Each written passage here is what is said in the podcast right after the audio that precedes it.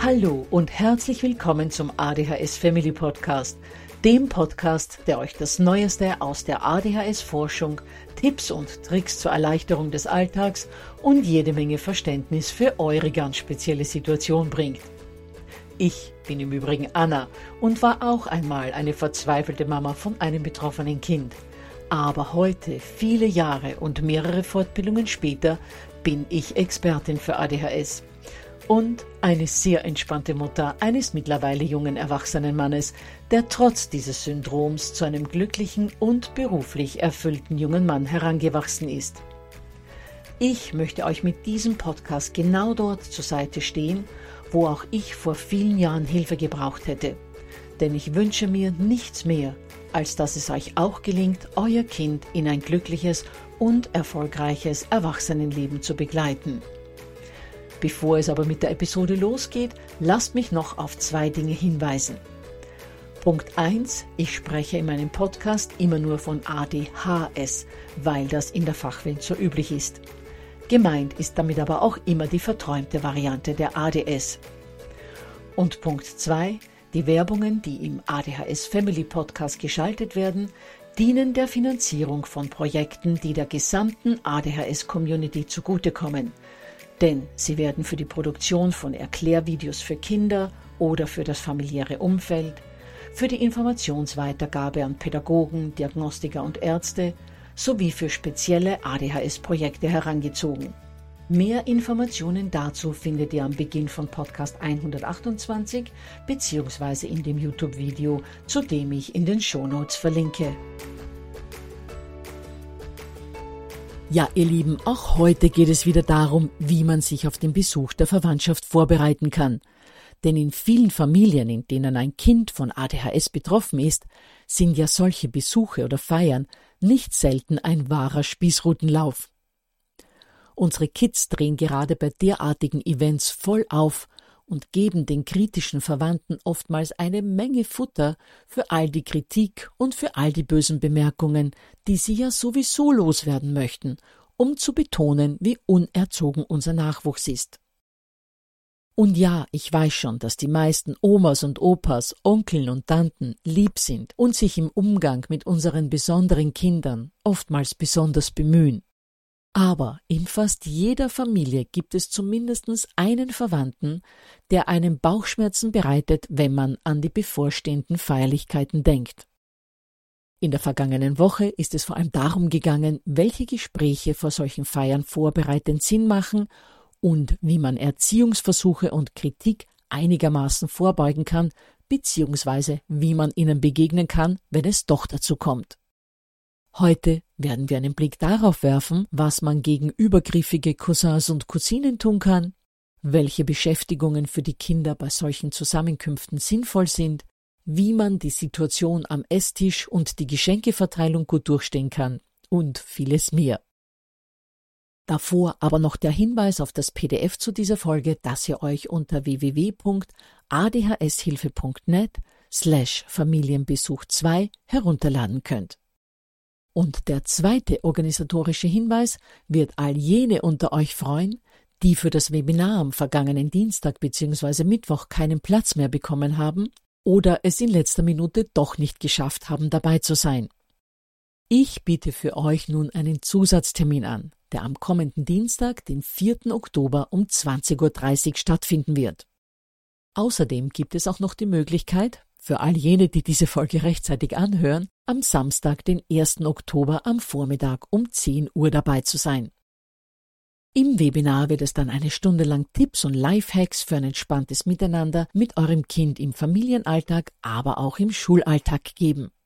Technisch ist die Teilnahme ein Kinderspiel. Nachdem ihr euch angemeldet habt, schicke ich euch einen Link zu und kurz bevor das Webinar losgeht, klickt ihr den an und schon seht ihr mich. Ich sehe euch allerdings nicht, denn das Webinar ist vollkommen anonym. Wenn ihr euch dafür anmelden möchtet, dann könnt ihr das unter www.adhshilfe.net slash Webinar tun. Ich würde mich jedenfalls sehr freuen, wenn ihr mit dabei wärt. Die Teilnahme ist im Übrigen kostenlos. Gut, dann zum heutigen Thema, der Besuch der Verwandtschaft und wie ihr den als Familie mit ADHS gut überstehen könnt. Und da sehen wir uns gleich zu Beginn an, wie ihr euch bzw. auch euer Kind sich übergriffigen Gleichaltrigen gegenüber verhalten könnt. Denn in manchen Familien gibt es immer wieder mal ein Kind, das sich nicht nur nicht sozial angemessen verhält, sondern das bei übergriffigem Verhalten auch noch von seinen Eltern, die ja Teil der Verwandtschaft sind, in Schutz genommen wird. Das geht vom Benutzen von Spielzeug ohne den Besitzer, nämlich euer Kind, zu fragen, über ständiges Provozieren eures Kindes, indem zum Beispiel die Fehler eures Kindes breitgetreten werden, über Angeben mit Markenkleidung oder überteuerten eigenen Spielsachen, bis hin zum ungefragten Öffnen aller Schränke und Schubladen. Als Erwachsene könnt ihr solchen Kindern natürlich höflich, aber bestimmt sagen, dass sie bitte fragen mögen, bevor sie einen Schrank öffnen. Und natürlich könnt ihr euer Kind auch vor Übergriffen schützen, indem ihr zu seinem Fürsprecher werdet und den Cousin bittet, zu fragen, bevor er die Spielsachen eures Kindes benutzt. Aber für eure Kinder ist das schon schwieriger. Die getrauen sich schon aus Angst vor Onkel und Tante meist nichts zu sagen und nehmen diese Respektlosigkeit dann einige Zeit lang hin, bis es ihnen reicht und sie explodieren. Solche Situationen können aber vermieden werden, wenn ihr mit eurem Kind vorab bereits besprecht, dass es dem unhöflichen Verwandten gerne sagen kann, er möge fragen, bevor er etwas nimmt. Und wenn Onkel Gernot oder Tante Gabi hier erbost etwas entgegnen würden, würdet ihr schon übernehmen. Wichtig ist natürlich auch, dass eurem Kind bei derartigen Feiern nicht so langweilig wird, dass es beginnt Unfug zu machen, weil es nicht weiß, wie es sich sinnvoll beschäftigen soll. Dem kann natürlich leicht vorgebeugt werden, indem ihr euch vor der Feier gemeinsam einige Dinge überlegt, mit denen sich euer Spross beschäftigen kann, wenn ihm die Gespräche der Erwachsenen zu langweilig werden. Wichtig ist hier aber auch, dass ihr nicht nur vier oder fünf Beschäftigungsmöglichkeiten besprecht, sondern dass diese Dinge auch vorbereitet werden und ohne euer Zutun leicht zugänglich sind dass also das Hörbuch jederzeit angehört werden kann, ohne dass ihr dann noch großartig was runterladen müsst oder an den Einstellungen ändern müsst, damit euer Kind am Tablet keine verbotenen Inhalte konsumiert, sondern tatsächlich nur Hörbuch hört. Überlegt euch beim Aussuchen der verschiedenen Beschäftigungsmöglichkeiten auch, wo euer Kind sich dann mit seinen Dingen beschäftigen kann, wo es also zum Beispiel seine Lego-Burg aufbauen kann. Mitten im Wohnzimmer wird sich nicht wirklich eignen, wenn Tante Melanie mit ihrem zehn Monate alten Baby kommt.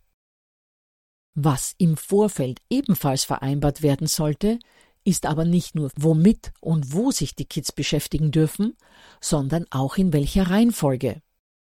Natürlich ist es egal, ob sie zuerst malen oder lesen. Was aber auf alle Fälle verhindert werden sollte, ist, dass Sie sich als erstes ein Bildschirmmedium wählen, weil Sie danach logischerweise keine Lust mehr auf Lesen oder Lego bauen haben. Und zu den Bildschirmmedien ist festzuhalten, dass auch hier auf eine gewisse Reihenfolge geachtet werden sollte. Zuerst sollten bildende YouTube-Videos angesehen werden, zum Beispiel Videos zum Thema chemische Experimente oder ähnliches, oder, wenn es ums Fernsehen geht, dass da zuerst mal mit Tierdokumentationen oder ähnlichem begonnen wird. Und erst dann würde ich zu den rein unterhaltenden Dingen übergehen, wie im Fernsehen einen Film ansehen oder auch mal eine Stunde auf der Playstation oder der Switch zubringen zu dürfen. Dreht man diese Reihenfolge nämlich um, haben die Kids oftmals nach dem Film oder der Switch keine Lust mehr auf geistig Forderndes, auch wenn ein Bildschirm dabei ist.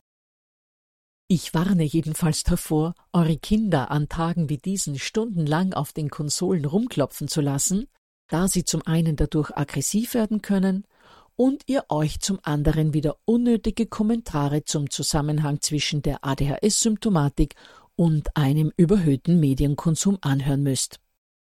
Nachdem aber schon kritische Aussagen zu den Konsolen kommen können, auch wenn euer Kind nur eine halbe Stunde damit beschäftigt ist, Überlegt euch eventuell bereits im Vorfeld, was ihr Tante Alma sagen könnt, wenn sie meint, das Teufelszeug ist für das unmögliche Benehmen eures Sprosses verantwortlich. Gut, nun zu zwei weiteren kritischen Situationen, die sich im Zuge von Familienfeiern gerne mal ergeben. Und das ist zum einen das Essen und zum zweiten die Geschenkeverteilung an Weihnachten oder zu Geburtstagen. zuerst mal zur Situation am Esstisch. Erstens mal könntet ihr natürlich bewusst vor solchen Feiern mit den Kindern ein paar Tage lang sehr intensiv gute Tischmanieren üben. Ihr erklärt euren Kids aber dabei, dass es für euch persönlich jetzt nicht wirklich wichtig ist, dass die Gabel in der Mitte gehalten wird, sondern so weit oben wie möglich, und dass ihr auch keinen Wert darauf legt, dass die Ellbogen niemals den Tisch berühren.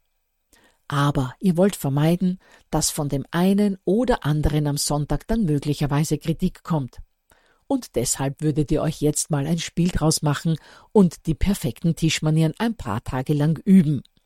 Tante Alma würde ganz schön schauen, wenn sie da nichts zu kritisieren hätte. Eure Kinder müssen einfach wissen, dass ihr sie schützen wollt und dass es nicht darum geht, dass ihr euch für sie geniert, wenn sie keine perfekten Tischmanieren haben. Ihr könnt aus dem Ganzen auch insofern ein Spiel machen, als eure Kinder Punkte sammeln können, wenn sie euch, also Mama und Papa, mit Dingen bei Tisch erwischen, die eigentlich nicht in die Kategorie gute Tischmanieren fallen. So wird ihr Bewusstsein für korrektes Verhalten bei Tisch noch mehr geschult, ohne dass sie sich großartig belehrt oder kritisiert fühlen.